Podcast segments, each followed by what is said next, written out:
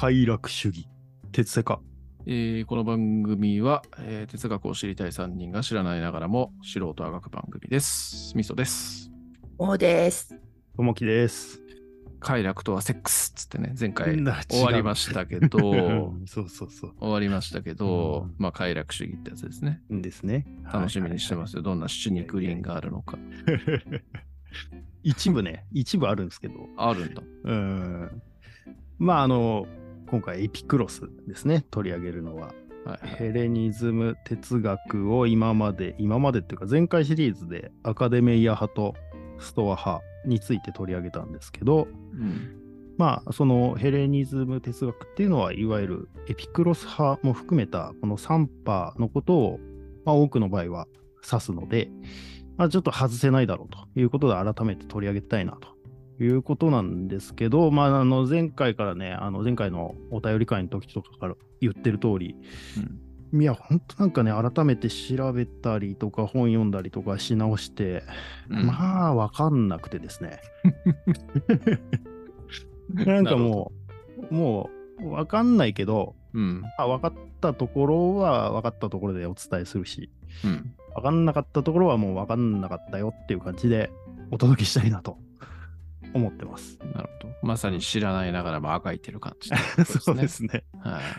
そうなんかね、うんあまあいいや、これはまあ後で言いますけど、ありがとうございます、うん本当に。なんかこう、さっき僕がね、いきなりしょっぱなからなんかひでえこと言ったから、モーさんがすっげえ嫌な顔してたって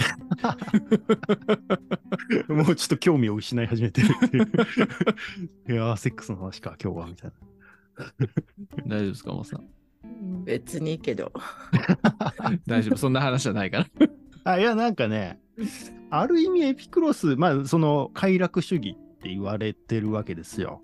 だから、その、まあ、快楽って言ったら、その、これもモモさんが前に言ってた、あの、楽しいを哲学したいみたいなこと言ってたじゃないですか。んなんかね、はいそれにも通ずる部分あるのかもしれないな、みたいなことはちょっと思いましたね。あんまり僕は、あの、そこを掘り下げようとしてはいないので、あの、もしかしたら通ずる部分があるのかなぐらいには思ったっていうところなんですけど、まあまあ、そのなんかね、楽しいって言ったら、まあ、なんか気持ちが高揚することみたいな感覚で言えば、うん。まあその感情が落ち込んだりしてたら楽しくはないですよね、みたいな。うん。エピクロスは、その感情、感情に従って、まあ言ったら楽しい方を選んで生きるべきだ。その感情を高揚させる方を、なんか気持ちいい方を選ぶべきだっていうようなことを言った人なわけですよ、簡単に言うと、快楽主義っていうのは。だからなんか、まあ、あの、そこも通ずる部分があるのかなと思ったりとか、うん。うん。あとはまあやっぱりこう今までね、えーうんこの哲世界の中で、えー扱ってきた哲学者たちともまた全然違うこうアプローチうんなわけですよね。感情からこう入っていくみたいなね、えーところがやっぱり最高に面白いなっていうふうにね、改めて勉強し直して思ったなというところですかね。なるほどね。うん。これ、あの、前回の、えー、とアカデメイア派とストア派は、こう、ソクラテスの後継者を辞任して争ってたみたいな、そんな感じのこと言ってましたけど、エピクロスもソクラテス系の流れっていう感じでいいんですか？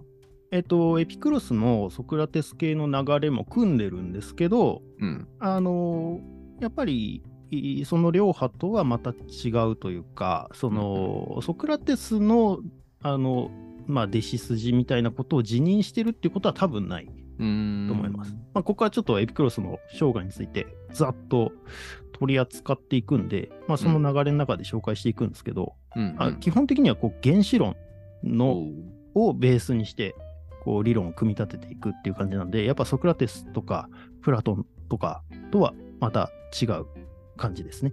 あるは、あるはまた分割しかない、え？あるは分割可能なんだっけ？あれ？あそうそうそうそう。うん。あるはあるし。し、うん。ないもまたある。あねうん。そうそう。あるはあるっていうのは認めつつ、あ。うんないも認めてよみたいな感じ。うんうんうんうんうんうんあの隙間があるあるみたいな話ね。あそうですね、そうですね。うんはいはいはい。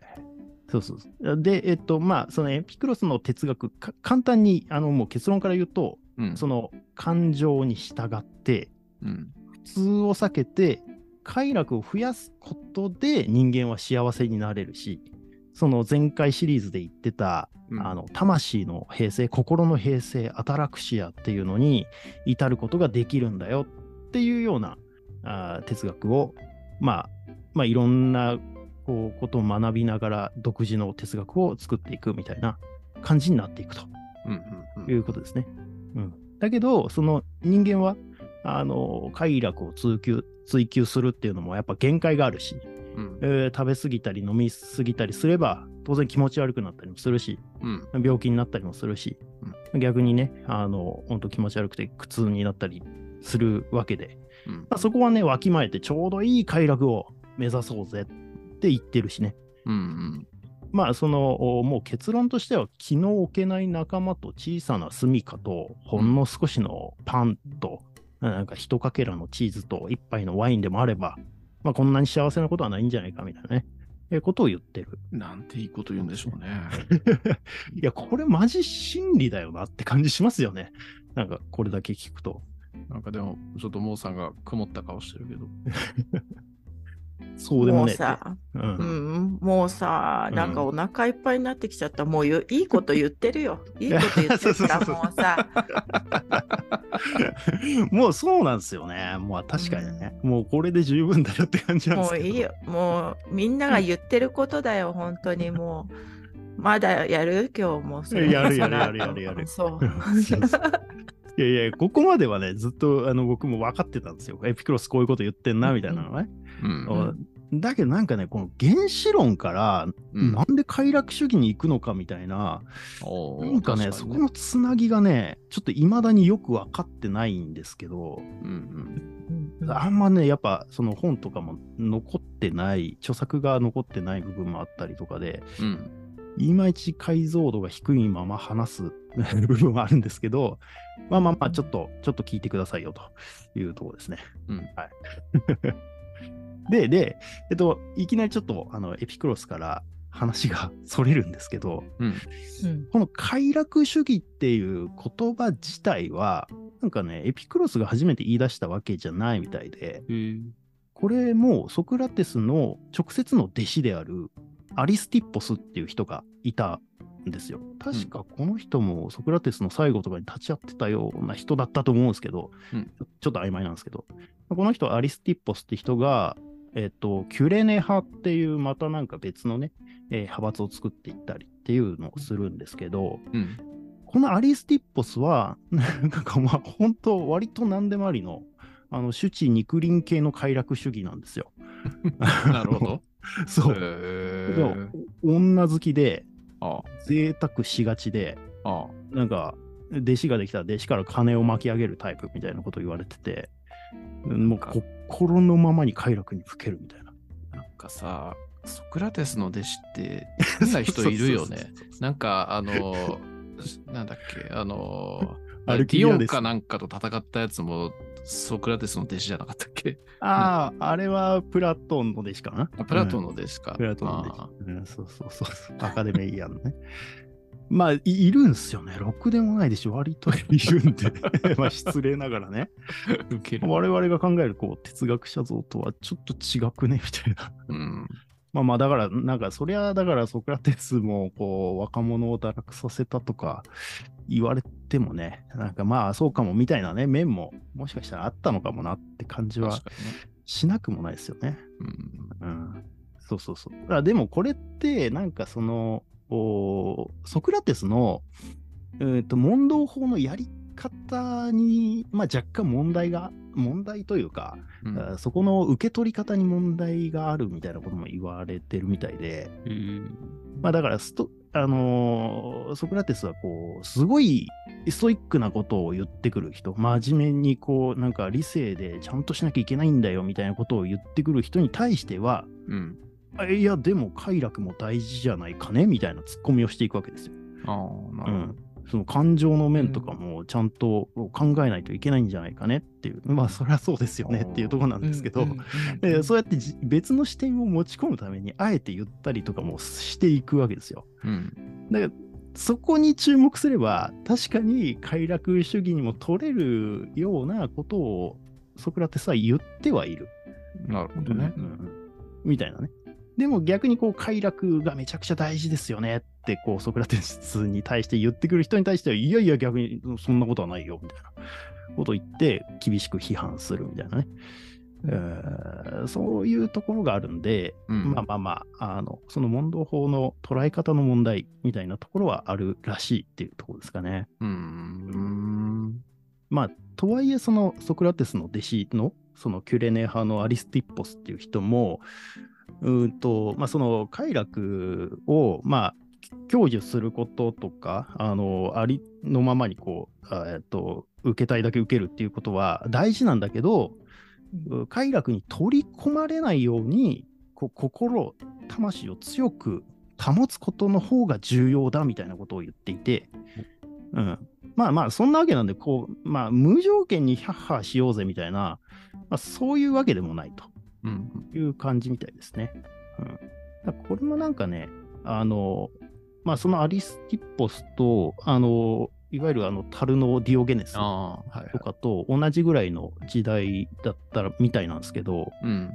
まあそのディオゲネスはまあなんかタルに住んだりとか、うんそのアリスティッポスにしてみれば、うん。すげえ痩せ我慢してるように見えたらしいんですよ。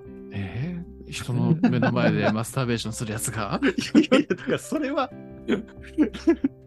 それはだからね、あのね、あのシニカルなね、えー態度を見せただけだと思うんですけど。まあなんかこう、だから、いや別に着たい服着て食いたいもん食えばいいじゃんっていう、なんでお前そこに住んでんのみたいなね。あ普通に雨風をしのげる場所に住めや、みたいな感覚だったんだと思うんですよね。なんかそんな無意味に痩せ我慢してても、あの意味ねえから、みたいな。普通に快楽を享受したらいいんじゃないのみたいな批判もしつつ、みたいなことがあったらしいとあ、なるほうんういんうことなんですよ、ね。ディオゲネうん。ディオゲネス症候群とかっていうの前話したっけ？ど。いやああ、なんだっけ？なんか聞いたことあるのでも。そう中国とかでさ道端に住む子が増えちゃってて大変みたいな、大変って言わないか、なんかそういうのをディオゲネス症候群って言いますとか言ってさ聞いたことがあるけど、うんやっぱりそういうのを見るとやっぱり無理してるよなって思っちゃうよね。あ、そういうことなんだ。その、うん。えっ、と、なんだ？それが、なんていうの？理性的な生活だから、そうしてるっていうことなんですか？その、いや、運命を捨ててうん。住むことが、うんあの正しいことだと思って若い子たちがやってるってこと？いやそんな大義があってやってるんじゃなくてーなんかこうなんか希望が持てないのかなんかわからないんだけどその辺はなんか記事にななのかニュースみたいになってただけだから、だけどまたちょっときちんと読めばよかったんだけど、でもその名前がディオゲネス症候群って言って、こうんだ。本当ホームレスホームレスとうんうんうん同じような生活をしてるっていう子たちが増えてるんですよっていうニュース、ニュースだったのかな。うんでも、やっぱりそういうことが一番いいなって思っちゃうのって、ちょっとなんかかわいそうだなって思私は思っちゃうから、なんかね、なんか無理して、無理してるって、う、うんん思いましたアリスティッポ。スの言うこともわかるなって感じです、わかる。る。ううんん。そうっすよね。そうそうそう。で、でここからちょっとエピクロスに戻したいんですけど、うん。うんで、エピクロスの生涯ですね。えっ、と、エピクロスは全341年にサモス島ってところで生ま生まれています。うん。えっ、と、プラトンが80歳くらいまで生きたと言われてますけど、うん。えっと、プラトンが全347年没なので、うん。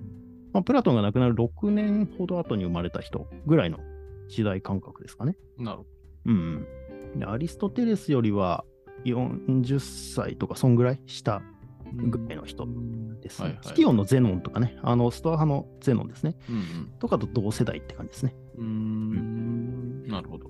で、まあ、その当時のサモース島っていうのは、まあ、アテネの植民地になっていたので、まあ、一応ね、アテネの市民権はあるという状態で生まれて、まあ、なんか12歳、あ、そう、12歳の頃から、アカデミア派の、アカデミア派じゃねえのかな？アカデミアの、まあ、卒業生から学んでいたと言われてますと。いうことで、まあ多分ここでそのソクラテスの弟子筋から教えを学んでいたはずだということなんで、まあ、おそらく対話編、プラトンの対話編とかも結構読んでたんじゃないかなみたいなことは書かれてましたね。なるほど。うん。だからここで、まあ、そういった、まあ、あ哲学的な基礎は学んでると。で、えっ、と、まあ、そうそう、彼もね、相当時代に翻弄された人なんで、その当時、やっぱりこう、アレクサンドロス崩御した頃っていうのが、彼が18歳ぐらいだったんですよ。なるほどね。そう。で、この、このタイミングで初めてアテネに、うんサモス島からアテネに行ったんですよね。うん。で、だからアレクサンドロス亡くなったタイミングなんで、アテネは反マケドニア旋風が吹き荒れて、うんあのうんデモステネスとかがうん。あの牛耳ってた頃なわけですよ。そうそうそうそう。だからまあ、この時も相当大変だったと思うんですけど、まあだからアリストテレスがアテネを去った頃に、逆に、えーエピクロスはアテネに行ってるって感じですね。で、ここから、まあ、アテネはマケドニアと戦争をね、えーするわけですけど、まあ、エピクロスもおそらくこの戦争に従軍していたんだろうとうん。いうことは言われてま。すね。まあ、こ記録残ってないのかな？うん、だと思うんですけど。うん。でも3回ぐらい戦争に行ったんじゃないかとは書いてありましたね。へーなるほどね。うん、でもまあ、アテネは結局マケドニアに、えーっと、まあ、ボコボコにやられてしまうということがありますと。アンティパトロスにボコられんだっけそうですね。う。んですです。で、まあ、えっと、だから、20歳頃、20歳ぐらいには、エピクロスは敗戦国の兵士となっていただろうと。で、まあ、その、そうやって、またこう民主制から加藤制にこう変わっていくみたいなね、こうアテネの生態がどんどんコロコロ変わっていくわけですよね、コロコロね。で、えーまあその頃にまた一旦アテネを離れて、いろんな地をこう渡り歩くみたいな時期に入っていくとうんいう感じですね。まあちょっとだからアリストテレスに似てる感じはありますよね。なるほどね。うん。で、いろんな地をこう渡り歩きながら、なんかその中でアリストテレスの教えとかね、あのペリパトス派の、おまあ、弟子筋から学んだりもしているらしいです。うん、だからなんかね、結構こうアリストテレスの議論をちゃんとこうベースにしながら、うん。アリストテレスの哲学に対して反駁していくみたいなこともやったりしてるんで、うんまあ、ここでちゃんとこう学んだからこそできるんだろうな、みたいな感じは受けましたね。まあ、なんか哲学者ムーブしてますね。そうですね。うんで、その渡り歩く中で、えっ、と、デモクリトスの原子論を学んだとうん言われてます。これ、デモクリトスはもうこの頃死んでるんで、うん。えー直接学んでるわけじゃないですけど、まあまあ、なんかこう、わかんないですけどね、原子論がフィットしたんでしょうね、彼にはね。いろんな教えを学ぶ中でも、特に彼はデモクリトスの原子論を中心に据えていくと。うん、で、えっ、と、なんかね、その師匠、えっとその原子論をエピクロスに教えてくれた師匠は、まあ、この人、ナウシパネスっていう人なんですけど、うん。このナウシパネスは若い頃に、うん。あの前回のシリーズで出てきたピュロンと。会っていて、はいろいろ教えを学んでたらしいんですよ。そうそうそう。で、なんかそんなシパネスはピュロンにめちゃくちゃ魅了されたらしくて、エピクロスもそのピュロンの教えみたいなのを学んでいるらしいです。あの、会議主会議主義っていうか、あー判断保留エポケの文脈のやつですね。うんうん。崖から落ちた人ですね。うんうん。はい。で、えっと、あ、そうそう。だから、ピュロンも、あれですよね。まあ、もともとあの人も原子論の人だだったんですよ。うん。あのうん、あ、言ってましたね、それは。そうそうそう。これちょっとあの前回のシリーズの時若干説明間違えたんですけど、ピュロンはうん。あのデモクリトスの5から6代後ぐらいかなとかって言っちゃったんですけど、ピュロンはね、確か3代目くらいで、うん。ピクロスがあのそこから数えると6代目ぐらいに当たるみたいな、うんそんぐらいですね。な。ので、まあ、時代感覚的にはそんぐらいで、で、えっと、まあ、そのピュロンももともと原子論の人で、で、原子論って、なんていうのかな、まあ、さっき言ってた通り、あるはある、ないもまたあるっていう話なわけですですよ。うん。で、その、それが、こう、一時期、デモクリトスの原子論が一時期、ある意味流行って、うん。こうソフィストとかうん。相対主義みたいな潮潮流が出てきたみたいな話をしてたと思うんですけど、まあまあ、そうとも言い切れない部分もね、あの、あるんですけど、うんまあ、でもね、このピュロンも、なんか、あの、プロタゴラスとかね、えーゴルギアスみたいな、ああいうソフィストと同じように、なんか、どんなことでもこう、長々と話すことも、短く答えることも、自由自在に弁論を振るうことができる、みたいなことは言われてた人らしくて。なので、まあ、エピクロスも、なんか一時期はこういうピュロン的なあの弁論術とか、習字学みたいな、こういうのに魅了された可能性があると、うん。いうようなことは言ってましたね。なんか一通りいろいろ、一通り経験してるって感じそうですね。そうですね。うん、確かに確かに。そうそうそう。だからソフィスト的な議論もね、学んでるっていう感じですよね。うん。うん。だからなんか結構こう、そのナウシパネスっていう師匠にピュロンってどんな人だったんですかみたいな、もっとピュロンについて教えてくださいみたいな感じで食いついていたみたいな逸話が残ってるうん。うん。感じですね。なるはい。で、えーあ でもなんかね、後にはですね、まあ、あの、結局このナウシパネスっていう師匠のもとも、あのエピクロスは離れていくんですけど、ほどね。あの後には師匠のナウシパネスのことを、なんか、あの、ボコボコにこう批判していってですね、下手な悲劇役者もどきのクラゲ野郎とかって言ってですね、あの、揶揄してたらしいと。ひどい そんななんか弁論術ばっかやってんじゃねえよ、この野郎みたいな。なんか、何でも言いくるめられると思ってんじゃねえぞ、クラゲ野郎みたいな。なんかまあそういうニュアンスなのかなと思うんですけど。エピクロスのこと好き分類に入ってたけど、なんかちょっと今の話聞いたらこいつやべえやつだって思った。そうそうそう。割とね、口悪い部分あるんですよね。なんかこう、なんだろう、仲良くなった人のことを一気に嫌い側に回る発想って僕にはなんか理解できないというか。まあまあ、だから、ね、そのまあ言ったら、その、プラトンと同じように、エピクロスにもね、こう思想的な変遷があったといえば、あったんだろうなっていうか、まあ単純にナウシパネスと何かあったのかわかんないですけど、うん。まあまあまあこ、こんな感じで、えっ、と、まあ原子論の師匠にもこう反駁しつつ、まあそれでもエピクロスの中心思想はこう原子論に据えつつ、徐々にこう独自の哲学を確立していって、それを弟子たちに教えるようになっていくみたいなね。うん。まあそんな流れがあると。なるほど。うん、なんかその各地を転々とする中でまあそのエピクロスはまあいろんな場所に行ったんで当うん然その、なんかねプラトン主義者が多いポリスに行った時にまあそこでエピクロスが弟子たちに教えていた時に、まあ、このプラトン主義者って言ってるのがアカデミー派のことを指してるのかどうかはちょっとわかんないんですけど、うん。うん。うん、プラトン主義者って書いてあったんで、まあなんか、そのエピクロスがあまりに反プラトン的なことを教えてたんで、弟子たちにね。だからなんかそのプラトン主義者のボートに襲撃されたんじゃねえかみたいな、それで逃げ出さざるを得なかったんじゃねえかみたいなね、あの記述もあったんで、まあ結構バチバチにやってんなっていうのが垣間見えるところですね。うん。哲学者、フィロソフィー、地を愛する人なのに暴力に訴えるってどういうことって感じだけどね、本当ね。そうですね。うんそうそうそうそうそう。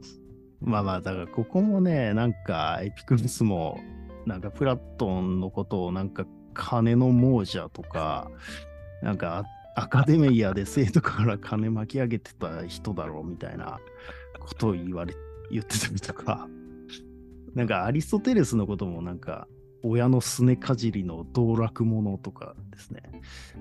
金めっちゃ使い込んでるどうしようもないやつでしょみたいな。ひどいね。言ってたっていう説もあるんですが、これもね、ただちょっと怪しいのは、うん。なんかね、これ、そなえっと、後にストア派とかが、こう、なんかこう作った印象操作なんじゃないのっていう気配もあるっぽいんですよ。なるほどね。うん。だから、そのクラゲ野郎とかナウシパネスのことを言ってたのも、もしかしたらそういう可能性もあるんで、うん。ちょっと何とも言えないんですけどね。なるほどね。結構こう、器用方変が激しい人で、うんうん。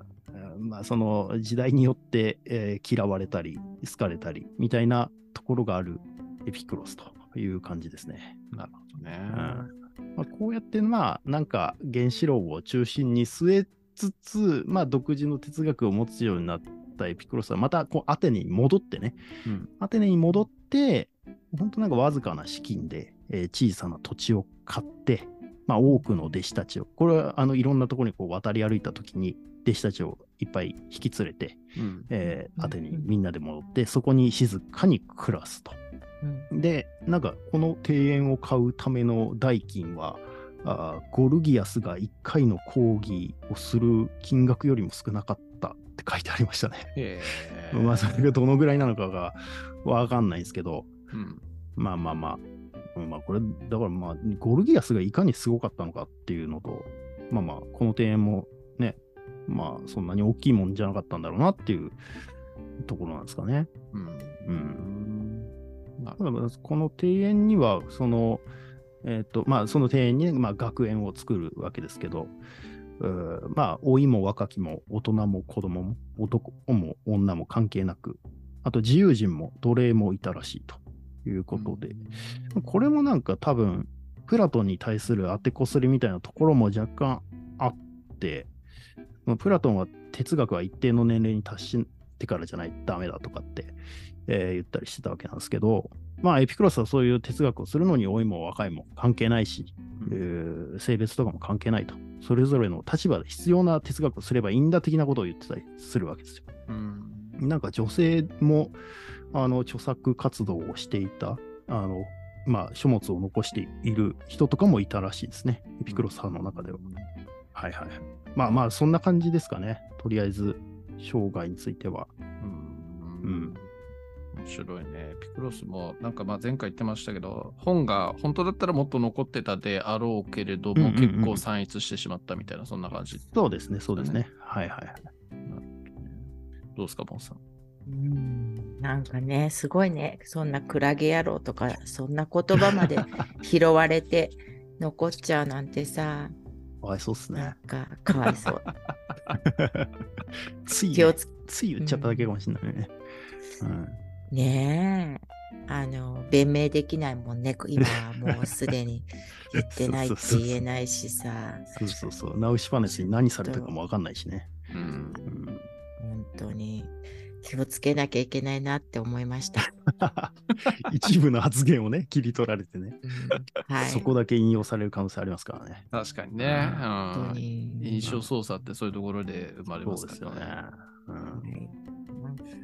しかしあれだよね、受けるよね。プラトンはソクラテスのこう言葉を言葉を借りて、あのソフィストどものことを金儲け主義者のクソ野郎っつってんのに、同じことを後々に言われるみたいな。そうそうそうそう。いや、多分プラトン、生徒からは金取ってないとは思うんですけど、うんまあまあ、エピクロスはこう言ってたらしいっていうとこですね。なるほどね。うん。取ってなきゃあんな学園保てるわけねえだろみたいな、そういうニュアンスなんですかね。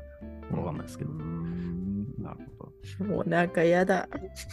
だからまあなんかこのバチバチ感をね、ちょっと味わってほしかったなっていう感じなんですよね。バチバチしてますね。大論博時代の。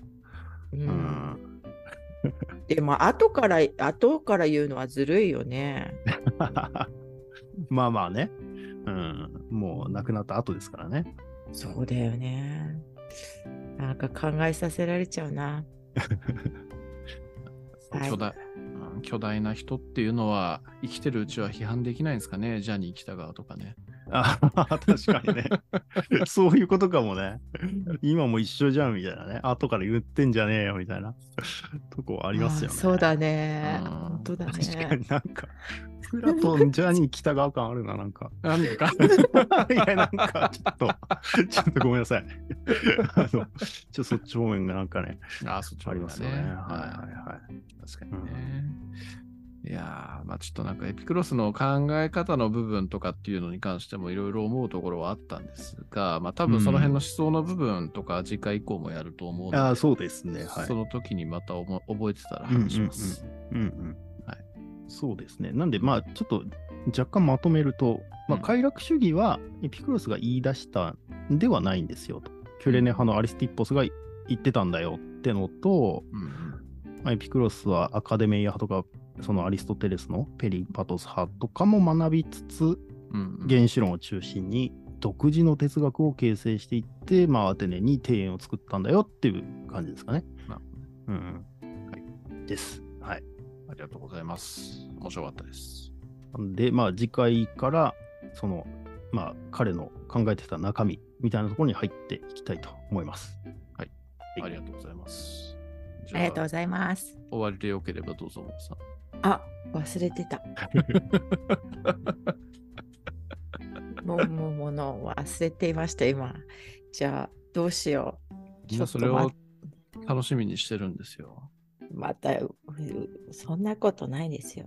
いやいやいや。ちょっと、えっと、今日もて、覚えてるかな？今日も鉄セカをお聞きいただきありがとうございました。鉄セカは Spotify、Apple Podcast、Google Podcast で配信しています。お便りお待ちしています。終わり。してます。あの、ツイッター、ハッシュタグ、鉄テカでぜひつぶやいてください。よろしく。はいはい。はいあと、Spotify の、えっと、概要欄のお便り、なんだっけ？そういうので。えーそういうやつね。で、はいなんか、そうだよね。民生化でも意外とそれで来てたって言ってましたもんね。ああ、来てました、来てました。ううんなんか、それも主主流になりつつあるようであれば、お願いしますなのと、あと、今、ツイッターじゃねえや、X ね、X。X ね。X で、なじまね X で、あのーなんだっけ、あれしてください。ハッシュタグ、鉄テカで X してください。よろしくお願いします。X してくださいって。なんかやら、やらしい、なんか。やらしくないよ。ツイートしてくださいじゃないんだもんな。うん何なんですかね。ツイッターっていう名前がなくなっちゃってるからね。なるほど。よくわかんないですけどね。はいはいまあ、そんな感じですね。はい。じゃあ、とりあえず1話目は終わります。はい。はいありがとうございました。ありがとうございまあした。りがとうございます。